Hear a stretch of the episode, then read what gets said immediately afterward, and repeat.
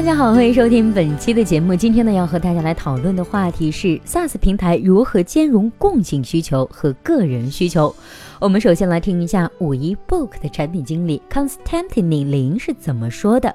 他说，To B 的 SaaS 产品应该从来不是为了只是 To B 而已，一定是带着一个深层次的商业目的，用 To B SaaS 作为勾引手段的一种套路。因此，个人认为个性化的需求一定会不断的浮出来，关键在于产品要坚持一些原则。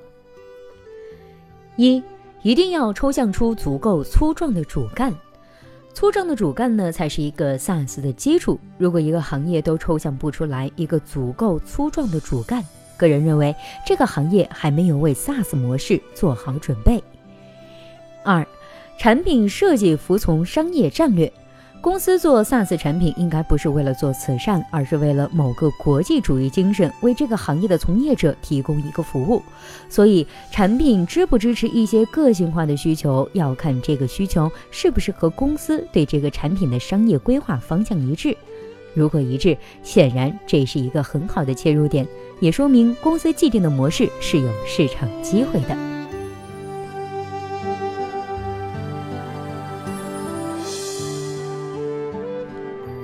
三，模块是否是可复用的？某个模块可能是比较个性化，但是稍加改造，有可能就会成为某个其他功能的基石。比如，用户说：“我要一个每月提醒我交社保的功能。”如果这个提醒功能能够复用到订单或者是其他场景上，不妨做做尝试。四，功能的深层次意义在哪里？用户只会告诉你我现在要做个什么，然后你们不让我这么干，我就不开心了。你要是能让我有这个按钮、这个文本框，我就又开心了。看似个性化的需求背后的动机是什么？把这个动机找到，你会发现用户提到的需求可能是个性化的，但是背后的深层意义可能并不是个性化。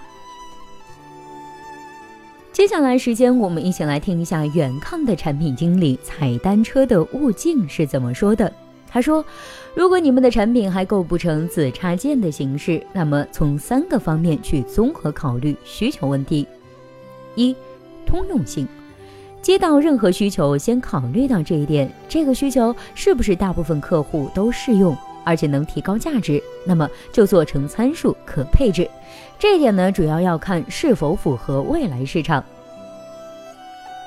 二，是否紧急？接到的需求是否不做，人家就不使用你的产品了，而选择其他产品？这类刚需呢，就是必须得做的。当然，得看一下是一个什么量级的客户，所以看第三条。如果很小的客户的刚需需求，就看第一条。如果第一条、第二条都不满足的，可以考虑一下放弃这个客户，或者是改造这个客户，不要得不偿失。三，是否大客户、合作伙伴或者是大客户在业务模式上往往领先行业，小公司呢也会走到这一步，所以支持大客户的业务需求是趋势，但也得看行业，然后根据业务去谈小客户，然后改造小客户变成大客户。最后，记得最早的时候，用友的做法就是通过参数进行配置。上线前第一步就是根据公司的业务进行参数的配置，甚至流程配置。这样一款产品呢，就适合很多企业了。好了，以上就是本期节目的全部内容。希望本期节目能够对您有所帮助。如果对待这个问题啊，您还有自己独特的见解，或者是想发表的意见，欢迎登录 PM c a f 产品经理社区，我们期待您的精彩回答。那我们下期再见啦，拜拜。